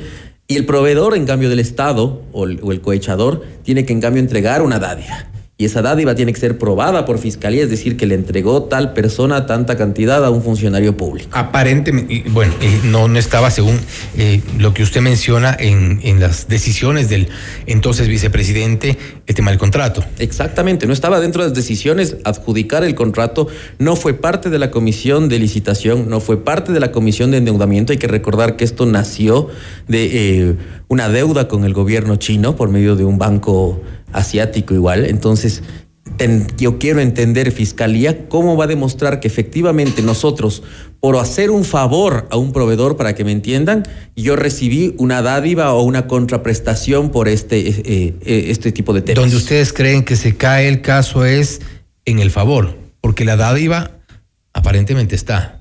Tienen que probarlo, porque la dádiva tiene que salir directamente del proveedor del Estado y que se demuestre que es una contraprestación por el favor que se le realizó, otorgar un contrato, pagar una planilla, Bueno, cualquier se dice de vulgarmente que nadie roba con notario público, no es que Sino Hidro le va a encargar a, a comprar las carteras de cocodrilo a la, a la, a la ex primera dama, no es que Sino Hidro le va a, comprar la vajilla al primer mandato, al, al entonces eh, Todo vicepresidente. eso, mi estimado Fausto, lo vamos a demostrar con elementos de descargo a lo largo de estos 90 días que se van a abrir a partir de mañana. Porque solo ahí yo me podré referir sobre el expediente. Hasta el día de hoy, como la audiencia no se instaló, la investigación sigue siendo calificada como reservada. A tal punto que Fiscalía ayer hizo comparecer vía telemática al licenciado Lenin Moreno sin ni siquiera con mi presencia, o sea, no, no bastó la, mi sola presencia, sino le hicieron eh, que se conecte a una, una especie de audiencia por Zoom, donde le hicieron que tiene que comprometerse a guardar bajo reserva todos los expedientes que me van a otorgar las copias a mí como abogado. Seguramente ya de la parte de reserva eh, no querrá hablar, pero hablemos de algo que es público y que, y que fue en su momento eh, noticia y, y polémica en 2018, el caso INA Papers. Esto fue la noticia crímenes precisamente de este, de este caso ahora llamado Sino Hidro. Ahí hay elementos, ahí hay gran parte de los elementos que hoy pueden estar dentro del proceso como reservados, pero hablemos de lo que ocurrió para entonces. Y, y- y yo entiendo que su posición es de abogado, pero eh, hay elementos de allí y hay ciertas acusaciones de las cuales ya tendrá usted alguna estrategia en función, planteada. en función de reportajes, Fausto, porque efectivamente lo que aportaron los dos denunciantes, en este caso el señor Fernando Villavicencio y el asambleísta actual Ronnie Aliaga, fueron reportajes de investigación de portales periodísticos. Cualquier persona puede cargar cualquier tipo de documento. Ahora, que efectivamente en las asistencias penales internacionales se tiene que demostrar que nosotros, hablo como Lenin Moreno y su esposa, participamos en las compañías, recibimos dinero de las compañías y que este dinero, si es que en el caso supuesto existiera, sea una cantidad pequeña, sea una cantidad grande, mediana, tiene que venir de una dádiva por un cohecho como tal y tiene que configurarse los elementos del tipo penal. Y por eso pregunto la estrategia, cuál será en este caso, tomando en cuenta los elementos que existen hasta el momento, los que son públicos me refiero. Le digo que lo que son públicos, lo que existe, portales de investigación. Y con portales de investigación no se puede imputar a una persona. Es más, el día de hoy se aportaron con estos links también del- de, de- de estos portales de investigación, eh, eh, este periodismo independiente. Entonces, veamos que eso tiene que convertirse, después de una audiencia de juicio, en una prueba real con documentación y la asistencia penal internacional. O sea, mañana, realmente mañana Fiscalía indicará cuáles son las cartas para poder demostrar que efectivamente Lenin Moreno fue culpable o tiene indicios suficientes para presumir su culpabilidad. Evidentemente usted ha conversado con el expresidente Lenín Moreno, ¿qué le dice? Preocupado realmente y sobre todo por eh, las, las medidas cautelares que esperemos y, considero que Fiscalía, más allá del tema legal, mediático, ideológico, político, tiene también que tomar en cuenta las condiciones humanitarias de Lenin Moreno, ¿no? O sea, primero, es una persona que tiene doble vulnerabilidad, es una persona de la tercera edad, cumple 70 años de menos de 20 días. Adicionalmente, es una persona con discapacidad, necesita de su esposa para el cuidado diario y actualmente está prestando sus servicios en la Organización de Estados Americanos. ¿Piensa venir al país? Paraguay. Una vez que se termine el contrato, sí pensará venir al país, pero hay que recordar algo que este tipo de delitos puede ser juzgado en ausencia. O sea, no se requiere necesariamente que esté el procesado aquí para que se pueda ser juzgado. Entonces, desde nuestro punto de vista, y ya pasó hace una semana eh, en el caso Petrochina, no se deberían med- eh, dictar medidas cautelares al respecto. Pero él ha dicho que no tiene problema en venir, está dispuesto a venir a ser parte del juicio. Una vez que se le acabe el contrato a él, él podrá regresar al Ecuador a finales del 2024. Su esposa, eh, eh, ella está dispuesta a venir. Este no podría venir porque si no, el licenciado Se va a Moreno- esperar también al contrato. No, no, no tiene con quién, quién le cuide. Imagínese cuál es la condición de doble vulnerabilidad de una persona con discapacidad. ¿Usted eh, está en la defensa únicamente de los dos o también de las hijas de Lenín No, Moreno? solo de Lenin Moreno y de su señora esposa. Yo voy a realizar la defensa técnica a lo largo de esta instrucción fiscal. ¿Cuál, eh, ¿Cuál fue la reacción de- de- del expresidente Lenín Moreno con lo que se ha publicado? Ya no me refiero concretamente a lo que va a pasar eh, eh, en el proceso y a la estrategia jurídica que seguramente vendrá más adelante, pero eh, hay, hay, hay evidencias, hay facturas, hay, hay transferencias. Que hayan estado aportadas a un proceso penal como tal, no existe. Y si es que existen, nosotros vamos a aportar con las justificaciones del caso porque toda la información y todos los rumores mediáticos que se han generado respecto a este caso son rumores. ¿Justificaciones o desmentidos? vamos a ver, vamos a indicarle a usted cuando estamos avanzando en el proceso de instrucción fiscal cómo efectivamente vamos a aportar con elementos de descargo y toda esta infamia a criterio de mi cliente se va a demostrar y se va a quedar en evidencia que no es como la, la gente lo pintó o más que todos los denunciantes lo pintaron en su debido momento. Tomando en cuenta que inclusive ni siquiera el, el señor Fernando Villavicencio le incluyó en la denuncia al señor Lenin Moreno, no en la primera es un, es un, es un documento que yo ya lo revisé. Muchos, muchos de los de las eh, de, de, los datos, de la información que se da en el reportaje del portal La Fuente, si no me equivoco, este eh, no ha sido tampoco desmentida desde entonces hasta acá. Le se digo, ha hablado de infamia, se ha hablado de que persecuciones, se ha hablado mucho de eso, pero no se ha dicho no, no se compró esa cartera, no, no se dio la pajilla, no, no se compró ese departamento. En, estos 90 días le voy a demostrar que vamos, cómo vamos a aportar los elementos de descargo de todo lo que usted acaba de mencionar. De todos los elementos que son parte ya de, y que ha mostrado Fiscalía. Mañana los tendrá que indicar, todavía no debería indicarlos, ¿no? Porque también si no, Fiscalía estaría cometiendo un delito de violentar la reserva que tiene de ley las investigaciones previas. Yo le, le, confi, le, le confirmo que yo vendré a su programa las veces que sea y le indicaré todos los elementos de descargo que vamos a aportar, pericias, testimonios y demás. En el caso eh, del, del expresidente Lenín Moreno, y volviendo un poco a la parte inicial, y con eso terminamos la entrevista, eh, doctor Mesa, ustedes aseguran que él no tuvo ningún tipo de injerencia de relación en el tema ni precontractual, ni contractual, ni de ejecución. Estamos totalmente seguros y lo vamos a demostrar desde las funciones como tal del cargo, desde las actuaciones administrativas que tuvo Lenín Moreno, que él no tuvo ninguna participación, ningún grado de participación en este contrato entre Sinohidro y Coca-Cola Sinclair. Para, para, el expresidente y según eh, información que, que, que, tiene Fiscalía, eh, serían más o menos 20 millones de dólares. Mañana tendrán que demostrarlo. Acuérdese que la Constitución garantiza que todos somos inocentes hasta que no se demuestre lo contrario. ¿Cuál es su expectativa como abogado y un poco y con la experiencia que usted tiene? ¿Cuál es su expectativa de este juicio? A ver, mi expectativa real de este juicio es primero, desde mi punto de vista, la que primero tendría que salir de este proceso penal es la esposa, porque a la final la esposa, en el caso de existir cualquier tipo de delito, no era, no tenía conocimiento de este presunto ilícito. Es lo primero que deberíamos hacer. Segundo, que nosotros vamos a pelear y mañana será la discusión, son las medidas cautelares, porque serían inhumanas o inhumano traerle a una persona acá que donde no puedes garantizar que tenga el acceso a servicios básicos, el acceso a servicios médicos y adicionalmente de una persona que pueda cuidarlo 24 horas como él necesita efectivamente que lo cuide. Y después iremos avanzando dependiendo los elementos que aporte mañana Fiscalía para poder formular cargos, los iremos desvirtuando a lo largo del mismo. Lo vamos a convocar a, a, eh, conforme avance este, este proceso. Estamos Será dispuestos, importante Fausto, también ir revisando la documentación, todo lo que presente Fiscalía y el avance del, del caso Sinohidro. Exactamente, aquí estaré, Fausto. Muchísimas gracias. Doctor Mesa, gracias nuevamente por haber estado con nosotros. El doctor eh, David Mesa, abogado del expresidente Lenín Moreno, hablando sobre el caso Sinohidro. Estaba aquí en los estudios de FM Mundo. Este es Notimundo Estelar, siempre bien informados. Noticias, entrevistas, análisis e información inmediata. Notimundo Estelar regresa, regresa enseguida.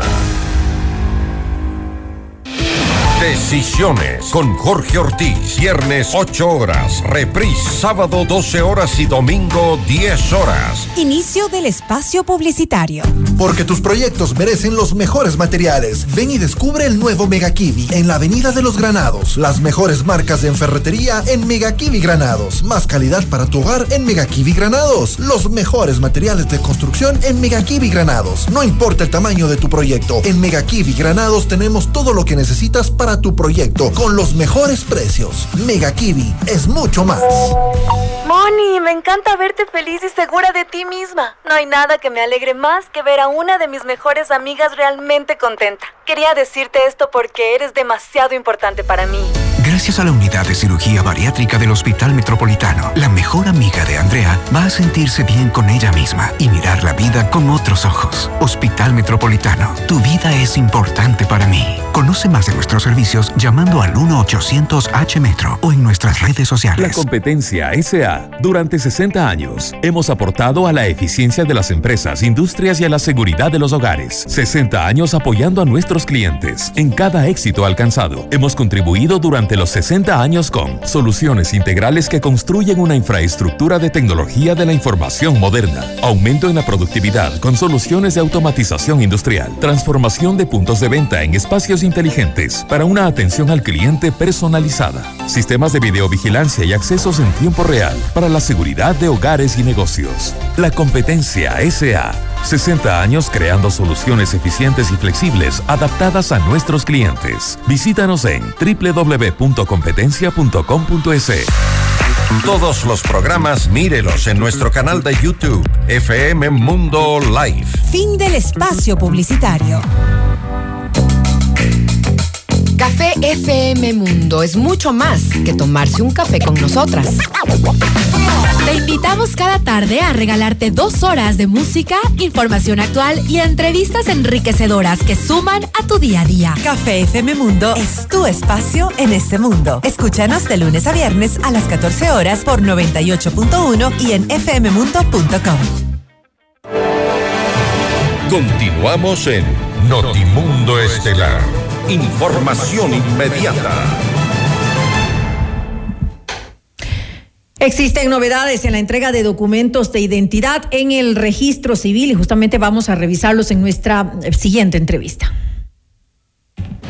Vamos más allá de la noticia. Notimundo Estelar en FM Mundo con María del Carmen Álvarez.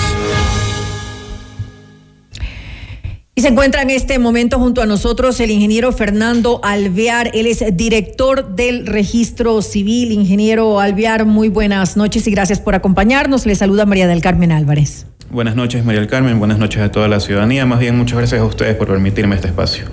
Gracias nuevamente. Cuéntenos eh, cómo está funcionando pues al momento eh, todo el tema de los turnos en el registro civil, sobre todo tomando en cuenta la alta demanda que existe de documentos de identidad, eh, ante todo de, de, pasaportes, creo que ha crecido en, en, gran cantidad. Pasaportes y cédulas. Nosotros uh -huh. desde el año pasado hemos identificado un aumento muy fuerte en cuanto a demanda tanto de pasaportes como en cédulas. Este día martes dimos una rueda de prensa donde dimos a conocer a la ciudadanía que estamos aperturando gradualmente 550 mil turnos tanto para cédulas como para pasaportes. Uh -huh. Adicionalmente hemos hecho una compra a nuestro proveedor que es el Instituto Geográfico Militar de un millón de pasaportes adicionales a nuestras compras ya planificadas. Eso quiere decir que a partir de junio, que nos va a llegar esta compra, vamos a poder uh -huh. aumentar aún más turnos. Para tener una idea en cuanto a la demanda, le voy a dar el dato desde uh -huh. el 2018 para no irnos tan atrás. Okay. En el 2018 se hicieron 385.422 pasaportes. En comparación al 2022, nosotros cerramos el año pasado ya con 584.574 pasaportes. En lo que va de este año, es uh -huh. decir, dos meses, hemos hecho ya 155.000 pasaportes. Eso quiere decir que aún habiendo aumentado la capacidad de producción del registro civil, seguimos todavía con una alta demanda. Uh -huh. Esperamos con estos nuevos turnos que estamos aperturando y adicionalmente a la nueva compra que estamos generando con el Instituto Geográfico Militar, con este millón de pasaportes. Pero que sería a partir de junio. Llega a partir de junio, ya. pero con esta nueva producción que nos está entregando, nosotros llevamos un acuerdo con ellos y es por eso que nos ha permitido ya este mes aumentar los turnos de esta forma, es porque nos van a entregar ellos nos entregaban, para tener una idea, el año uh -huh. pasado nos entregaban mensualmente 60 mil pasaportes. Uh -huh. Terminamos el año con 80 mil pasaportes. Uh -huh. Actualmente, y desde este mes, y por eso podemos aumentar los turnos, nos van a entregar 140 mil pasaportes. Lo que nos permite hacer este aumento gradual y estamos seguros que a partir de junio, que nos llegará más material, vamos a poder aumentar aún más los turnos. Esperamos cerrar con más de un millón de pasaportes emitidos al final del año una cifra histórica. Ya de por sí, lo que, con lo que cerramos el año pasado, ya es una cifra que antes no se había visto. Al hablar justamente de este aumento de turnos, eh, estamos hablando de horarios extendidos, también eh, fines de semana, que sé que ya este fin de semana empiezan a, a trabajar. Cuéntenos un poquito acerca de esto. ¿Cuáles van a ser los horarios? La capacidad operativa del registro civil como tal en pasaportes, hablando solo de pasaportes, uh -huh. es 140 mil pasaportes mensuales Ajá. en horarios normales, incluyendo sábados y domingos. Este primer fin de semana ya abrimos el turnero, ya está lleno también, pero esperamos el tercer, el tercer fin de semana de marzo y el último fin de semana de marzo también aperturarlos, estamos por aperturarlos en los próximos días. Ahora ahí tengo justamente, usted lo acaba de decir, ya por ejemplo este fin de semana está lleno. Yo, yo sí soy eh, una ciudadana que necesita eh, renovar su pasaporte y entro al sistema. ¿En cuánto tiempo me dan en mi turno? ¿En cuánto lo Nosotros, consigo? Antes de, de hacer este aumento gradual de turnos, los turnos ya estaban para mayo. Al momento están para el 20 27 de marzo. Para el 27 de marzo, es Así decir, me toma aproximadamente unas dos a tres Dos semanas, semanas, dos semanas, eh, tres poder sacar, poder sacar Así mi, mi Pero Aún no pasaporte. terminamos aún, aún no terminamos de subir todos los turnos, por eso le digo que es probable que en este mismo mes de marzo también aumentemos los fines de semana. Nosotros los fines de semana solo estamos atendiendo bajo la modalidad del turno y hacemos 6.000 pasaportes entre sábado y domingo. Entonces es probable que aumentemos 12.000 turnos más entre los fines de semana que vienen. ¿Qué pasa si eh, alguien tiene una mm, situación, un viaje emergente o, o cierta condición? ¿Cuáles son las Nosotros- eh, excepciones que se, que Nosotros dan? antes teníamos una excepción que era el check-in. Cuando ¿Ya? estábamos con, eh, teníamos el problema del insumo, ahora con más insumos tenemos que empezar a bajar excepciones para que el ciudadano empiece a entrar por la vía regular.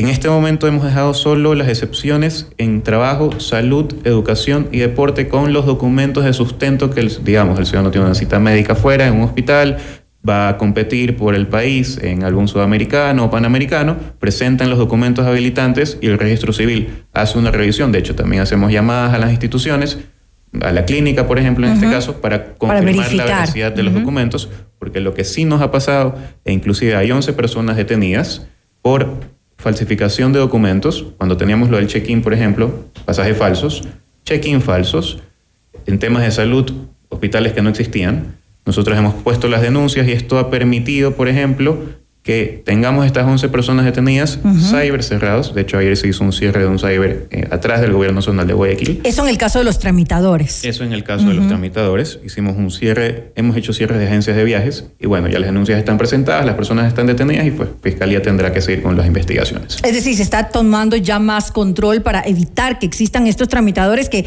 lamentablemente los encontramos eh, en, en todas partes. En cualquier trámite existen eh, los, los tramitadores que vendrían a ser como estafadores en, muchas este ocasiones, ¿no? Justamente eso quería recalcarlo, no son tramitadores, son estafadores, porque al final del día lo que le venden al ciudadano es un documento que no existe, es un documento Claro. falso y que genera problemas legales. Entonces, estas personas están detenidas, nosotros hemos puesto las denuncias y hemos también eliminado esta excepción que era el check-in. Teniendo en cuenta que estamos aumentando turnos, eliminamos excepciones, pero aumentamos turnos. Ahora, si digamos yo soy una de esas excepciones, ¿en cuánto tiempo puedes eh, recibir ese el documento? ¿Es, ¿Es entrega inmediata en ese caso? A nosotros nos toma más o menos cerca de 48 horas teniendo en cuenta la demanda que existe ese día por pasaportes excepcionales, por decirlo de alguna forma, máximo 48 horas en darle una respuesta al ciudadano. ¿Se puede escoger la fecha y hora cómo funciona el tema de- del agendamiento? Usted ingresa a la página web del registro civil, crea un perfil, ese Ya. perfil usted tiene una clave para que solo pueda ingresar usted, genera, tenemos los diferentes servicios porque tenemos ya muchos servicios por la web, si es cédula o pasaporte, usted ingresa, solicita, le sale un documento para que realice el pago por, con tarjeta de crédito o débito, en su defecto se puede acercar a cancelar a uno, de nuestros, a uno de nuestros corresponsales bancarios. Luego de hacer el pago, se le abre la agenda o el calendario para que el ciudadano pueda escoger el día y la hora que desee ir al registro civil. Listo, ¿cuáles son los costos como para recordarle a, los ciudadanos que nos están escuchando en El estos costo del momentos? pasaporte es de 90 dólares y el costo de la cédula para renovación es 16 dólares y primera vez 5 dólares. Em, Un tema importante. Claro, claro que sí. Se me pasó a decir en cuanto a las excepciones, las personas de tercera edad, niños hasta 3 años y personas con el carnet de discapacidad, no es necesario que agenden su turno, tienen atención prioritaria, solo deben acercarse y tenemos módulos especiales. Ah, eso, eso es importante. Y también me imagino que, que en, en los precios, en los costos, eh, tienen alguna, alguna, algún beneficio. Tienen el mismo valor, las personas con discapacidad sí no tienen, no tienen ningún costo para las personas con discapacidad. Tercera edad y niños hasta 3 años tienen el mismo valor. Pagan lo mismo que cualquier Pagan lo otro. mismo que cualquier otro. Listo. A ver, ahora, eh, ¿qué pasa con algo que es importantísimo, que es el tema de la eh, falsificación de los documentos. Eh, actualmente la cédula, actualmente el pasaporte, tal vez tienen estas eh, seguridades que hacen que se vuelvan mm, al menos más difíciles para, para aquellos falsificadores de documentos de identidad. Nuestros documentos hasta el momento no tienen, no hemos tenido hasta ahora ningún tipo de denuncia por falsificación de documentos como tal, tienen muchísimas seguridades en cuanto al pasaporte como tal hemos pasado de un pasaporte manual que se le llamaba un pasaporte electrónico. ¿Qué quiere decir pasaporte electrónico? Tiene un chip y dentro de este chip tiene toda la información del ciudadano, incluyendo las huellas digitales. Cuando usted viaja a otro país, por ejemplo, lo primero que leen en migración es el chip. Y ahí es donde ven toda la información. Hasta ahora no hemos tenido ningún tipo de denuncia ni de otro país ni interna de falsificación de documentos. De hecho, es lo que nos permitió estas seguridades, que por ejemplo Estados Unidos aumente el tiempo de la visa de 5 años a 10 años. Y con la cédula también es lo con mismo. La cédula pasa exactamente lo mismo. De hecho, la cédula tiene ciertas características que podemos hacer, que, podemos, que se pueden ver, ya tienen otro tipo de seguridades, por ejemplo, son holográficas o con luz ultravioleta se pueden identificar. ¿Qué pasa con el tema de las cédulas eh, caducadas? Ahorita que usted nos está comentando también el, el, tema de la visa, eh, nos hace acuerdo a esto de que se ha aumentado pues la, vigencia. En cuanto a las cédulas, eh, acabamos de sacar un, un, documento extendiendo la vigencia de la cédula por seis meses más. Esto lo hicimos porque así como tenemos una alta demanda en pasaportes, también la tenemos en cédulas. Nosotros en cédulas cerramos el año 2022 con 2.441.000 cédulas emitidas. Se lo voy a comparar al año 2019, 1.133.000 cédulas. Estamos hablando de casi el doble de lo que se hizo en años pasados. Y eh, en lo que va de este año, igual que en pasaportes, hemos hecho ya, cerramos febrero con 600.000 cédulas emitidas. Esperamos cerrar el 2023 con 3 millones o más de 3 millones de cédulas emitidas. Es decir, la demanda está aumentando tanto en cédulas como en pasaportes. En tema de demandas eh, de, la cédula, por ejemplo, la cédula de identidad, eh, ustedes eh, saben, conocen por qué los ciudadanos piden la cédula. Muchas veces es porque la pierden, se las roban, etcétera. ¿Existe eso? ¿Ustedes lo tienen identificado? La tenemos identificado en renovación de cédulas. ¿Por qué en renovación de cédulas? Porque tenemos la estadística de que las personas, y eso nos damos cuenta por una persona que ha sacado una cédula varias veces, que no es renovación, realmente es un duplicado. Y tenemos un dato de 80, que 80 mil personas al mes en el Ecuador van por renovación de cédula, no porque se les ha caducado, sino porque la han perdido. Estamos hablando de un número muy importante. Incluso vi una persona, eh, porque justo estaba revisando estos números hace dos semanas, y como 14 personas a nivel nacional han hecho este duplicado cerca de 10 veces en el año. Porque les han perdido o han robado la, cédula. El dato es bastante fuerte. ¿Y si alguien quiere utilizar esa cédula, qué pasa? A ver, nosotros estamos interconectados con casi todas las instituciones del país, incluyendo bancos. Entonces ellos, así como están conectados y pueden ver que la persona no es quien dice ser, porque en la foto está, también saben cuál es la última cédula emitida. Por eso muchas veces cuando usted se acerca a hacer un trámite y usted presenta una cédula que está caducada, en lo personal me pasó a mí, o sea, está caducada, yo ya había sacado la nueva, el banco ya sabía que esa no era mi última cédula y no permiten hacer el trámite. Lo mismo le hubiera pasado si fuera una institución estatal o a cualquier otra. Bueno, el estatal se conecta a nosotros y permite hacer el trámite, los privados no. Los privados te dicen, esta no es última cédula, por favor, preséntanos la última. ¿Es necesario eh, poner una denuncia, presentarles a ustedes la denuncia que se ha puesto cuando, por ejemplo, uno eh, le han robado la cédula? No es necesario que nos pongan la denuncia. Nosotros, como institución de servicio, lo que hacemos es darle el nuevo documento. Por seguridad del ciudadano, sí recomendamos. Tiene que hacerlo en la función, solamente por seguridad. Solo por seguridad del ciudadano, para que no la usen para algo a lo que él o sea, se le perdió. a pesar, a pesar de lo que usted está diciendo, que por ejemplo, si, si, uno va al banco, si la persona que tiene la cédula va al banco, igual no se la van a aceptar. Así es. Pero es mejor asegurarse. Pero claro, siempre es mejor asegurarse. Eh, ¿Cuáles son las expectativas eh, que tiene el registro eh, civil para los próximos meses, para finalizar, digamos, este 2023? Es lo que le decía, seguir, nos estamos seguros que la demanda va a seguir creciendo, por eso hemos hecho esta compra. Eh, sobre todo en el tema de pasaportes, parece. Sobre todo en el tema de pasaportes, esperamos hacer más de un millón de pasaportes, seguimos con cifras históricas, lo mismo en, cédulas, más de tres millones, que son números a los que ni siquiera hemos estado cerca en años anteriores. Entonces lo que queremos es tener el material disponible para poder atender al ciudadano. El problema es el material, es por eso que se, se dan las complicaciones de turno. Más que el material, porque debo aceptar que el Instituto Geográfico Militar, que es nuestro proveedor, también está haciendo un trabajo enorme para poder cumplir con esta demanda que si vemos en los números no se la podía haber planificado. porque el crecimiento fue muy, muy acelerado en los últimos años. Entonces, si bien nosotros siempre hacemos un, siempre aumentamos compra año a año, pasar de un millón de cédulas, por ejemplo, a más de 3 millones, o pasar de 384 mil pasaportes a 584 mil pasaportes,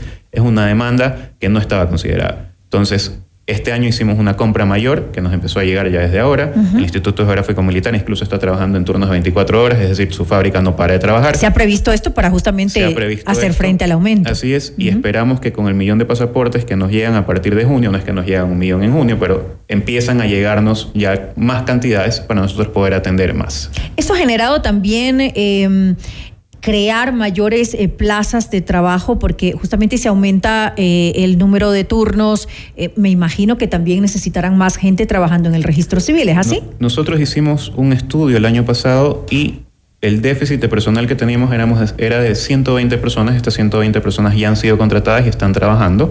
Así que al momento no vamos a seguir haciendo más contrataciones. En cuanto a apertura de agencias, que no las estamos haciendo en ciudades grandes, por decirlo de alguna forma, nos estamos yendo a cantones, porque una de las cosas que sí identificamos es que en cantones como tal, nosotros solo tenemos 220 agencias. Al momento hemos aumentado 35 más. Mm, ¿A dónde queremos apuntar? A la ruralidad en los cantones donde tienes que viajar dos o tres horas para acercarte al registro civil y, no solo te cuesta la cédula, ¿no? Te cuesta el transporte, te cuestan dos horas, pierdes el día. Entonces estamos tratando de llegar a los cantones, estamos haciendo eh, convenios con los municipios, convenios inclusive con clínicas.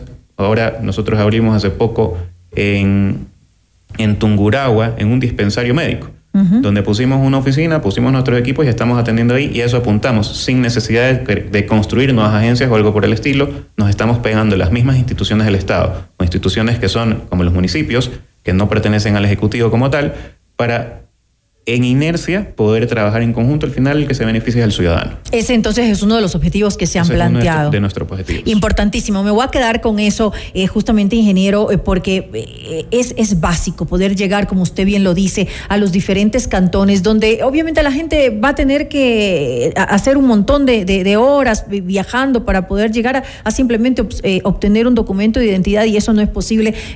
Lo, felicito por eso, sin lugar a dudas, es una, es una buena, es un buen objetivo, es una buena meta que se ha trazado el registro civil. Con esto me voy a quedar. Le agradezco al ingeniero Fernando Alviar, él es director del registro civil y nos ha comentado un poco acerca de cómo se está manejando dentro de esta institución justamente el aumento de la demanda de documentos de identidad, sobre todo el tema de pasaportes. Nuevamente, gracias. Muchas gracias a ustedes. Noticias, entrevistas, análisis e información inmediata. Notimundo Estelar regresa, enseguida.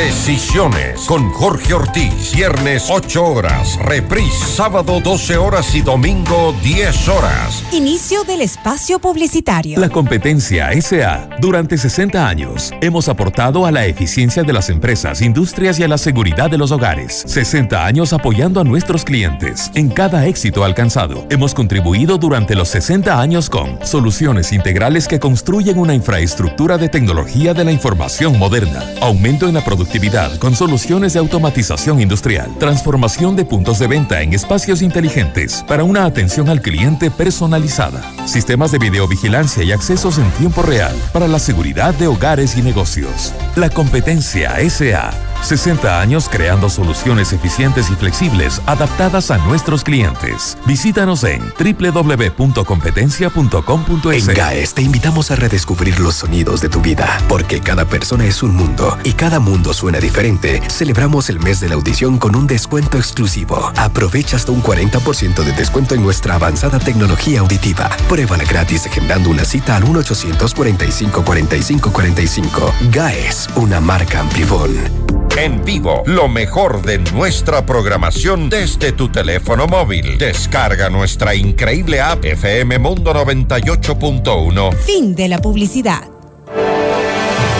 Continuamos en Notimundo Estelar. Información inmediata.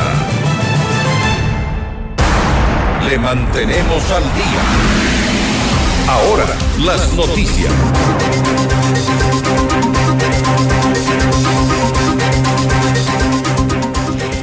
El juez Ronald Guerrero llamó a juicio a 14 de los 16 procesados por lavado de activos en el caso Leandro Norero, quien fue asesinado el pasado 3 de octubre en la cárcel de La Tacunga.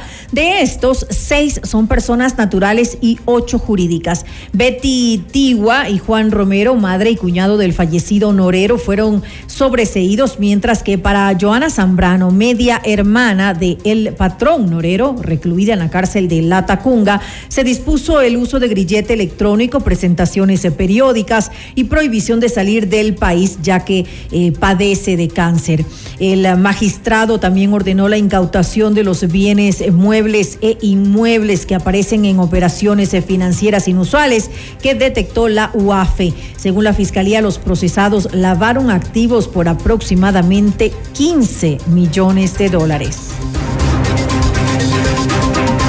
Revisamos otra información. Zenaida Yazacama, vicepresidenta de la CONAIA, aseguró que la jornada de movilizaciones prevista para el 8 de marzo será para exigir el cumplimiento de los derechos de las mujeres. No obstante, también hizo referencia al incumplimiento de los acuerdos en las mesas de diálogo por parte del gobierno. de marzo vamos a dar un mensaje bien claro hacia los gobiernos de turnos, actual gobierno que no ha respetado los acuerdos, los acuerdos que se ha firmado dentro de, eh, en, el diálogo de los 90 días ha sido un total irresponsabilidad por parte del gobierno nacional. ¿Por qué? Porque realmente sentimos que este gobierno nacional no ha tenido voluntad y por lo cual no no ha dado cumplimiento a los acuerdos que se ha quedado con los pueblos y nacionalidades y sectores sociales, porque sabemos que este diálogo no fue solamente en beneficio del sector indígena, más bien fue para el beneficio de todo el país.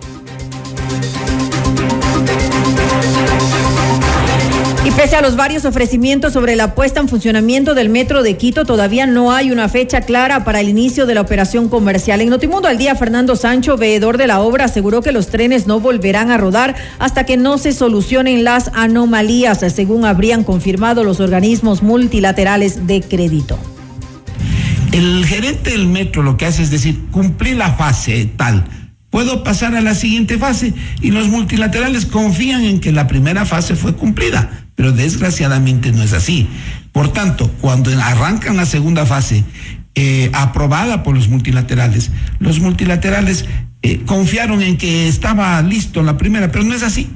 Entonces se le ha mentido también a los multilaterales y entiendo que dijeron también ellos, ya basta. Y no solo los multilaterales, hay un operador internacional contratado por un valor que no sabemos, con un contrato en unas condiciones que no sabemos. Y ellos también dijeron, pues, sí, y si no, pregunten al consorcio. La señora Sevilla debería dar una información de que si el consorcio ha cobrado los dos millones mensuales, ¿qué está haciendo el, el consorcio frente a estos temas? Y el consorcio también le ha dicho a la gerencia, bueno, a ver, paremos, porque aquí la cosa, esto no anda bien. El gobierno de Estados Unidos invirtió alrededor de 190 mil dólares en equipos de vigilancia volcánica para el monitoreo del volcán Cotopaxi. Según informó la embajada, esta contribución forma parte de un programa de la Agencia de Estados Unidos para el Desarrollo Internacional USAID, que ha proporcionado apoyo técnico a los geólogos ecuatorianos y al Instituto Geofísico durante más de 30 años, incluyendo formación en evaluación de riesgos y el desarrollo de sistemas de alerta temprana. Entre los insumos entregados están sensores sísmicos para detectar posibles terremotos que puedan producirse por el volcán, inclinómetros para medir la deformación del coloso e instrumentos de monitorización de gases para detectar y medir contenidos de dióxido de azufre y dióxido de carbono en las emisiones.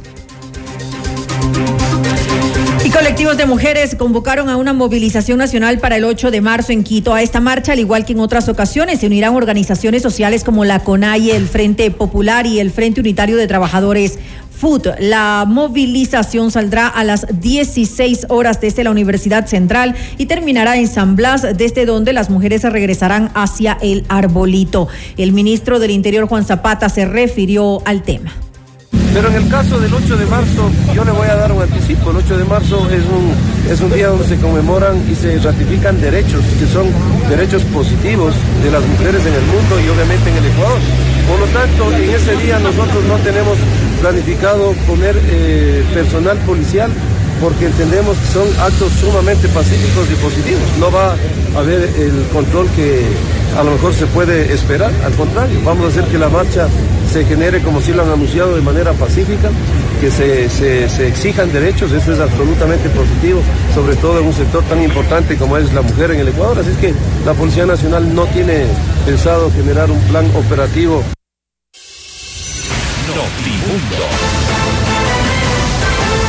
Información inmediata.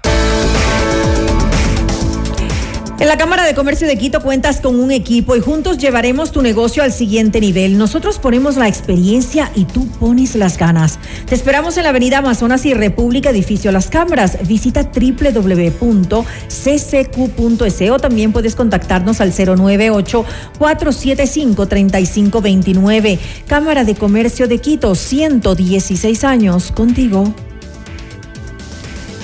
Ven a Boga y descubre la perfecta fusión de sabores asiáticos que te van a encantar. No te puedes perder lo nuevo. Nagasaki de mariscos en concha de ostras, Boga Shrimp de tempura y los más deliciosos nigiris. Te esperamos de martes a domingo en Avenida González Suárez y Orellana, esquina edificio Yu. Reservas al 099-166-5000. Boga Asian Fusion, el placer de lo sublime. Los acontecimientos más importantes en el mundo se los contamos a continuación.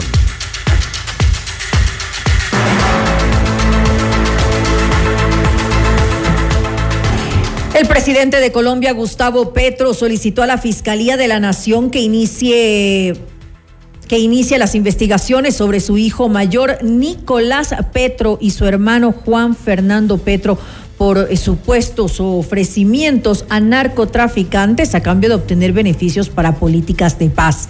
Mediante un comunicado, el primer mandatario recordó que el alto comisionado Danilo Ruera es el único funcionario que cuenta con el aval del gobierno para tener contacto con organizaciones de este estilo. En México, el Instituto Nacional de Migración informó que se rescató a 79 migrantes en situación irregular que se encontraban hacinados en dos hoteles de la localidad de Tijuana. Entre ellos había nueve ecuatorianos que conformaban dos núcleos familiares y los cuales quedarán a cargo del Sistema para el Desarrollo Integral de la Familia. El resto de ciudadanos provenían de Colombia, Nicaragua, Angola, Afganistán y el Congo, quienes están a la espera de resolver su situación jurídica. Y este viernes 13 de marzo el Congreso de Perú votará para reconsiderar la decisión de analizar un nuevo proyecto para el adelanto de las elecciones generales en ese país. El titular del legislativo, José Williams, realizó la convocatoria al Pleno e hizo un llamado a la reflexión de las diferentes bancadas para tomar la mejor decisión al momento del sufragio. En Grecia, la Fiscalía abrió una investigación en contra del jefe de la estación de trenes de la ciudad de Larisa por homicidio negligente, esto en relación al descarrilamiento y choque de dos trenes del pasado martes 28 de febrero y que hasta el momento ya deja 57 personas fallecidas.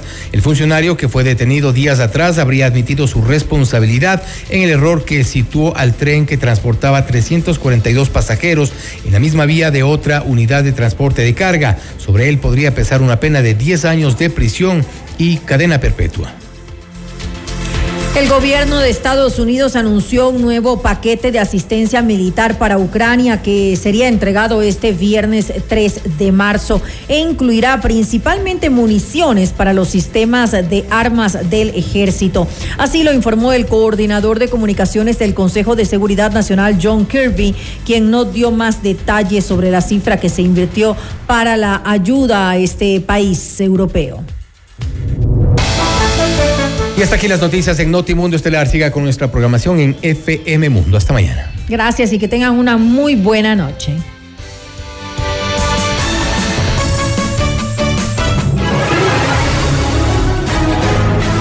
FM Mundo 98.1 presentó Notimundo Estelar. Noticias, entrevistas, análisis e información inmediata. Notimundo, la mejor forma de terminar la jornada bien informados. Conducción, Fausto Yepes y María del Carmen Álvarez. Ingeniería de sonido, Mauro Olivo. Producción FM Mundo Live, Javier Merino. Coordinación y redacción, Fernanda Utreras. Dirección de noticias, María Fernanda Zavala. Dirección general, Cristian del Alcázar Ponce. Se prohíbe la reproducción total o parcial de este programa sin previa autorización de FM Mundo. Notimundo Estelar con el auspicio de... Si quieres comprar un Volkswagen, ven a la Granados, ven a Equavagen. Mega Kiwi es mucho más. Universidad UTE, juega el resto de tu vida. Cámara de Comercio de Quito, 116 años contigo. Hospital Metropolitano, tu vida es importante para mí.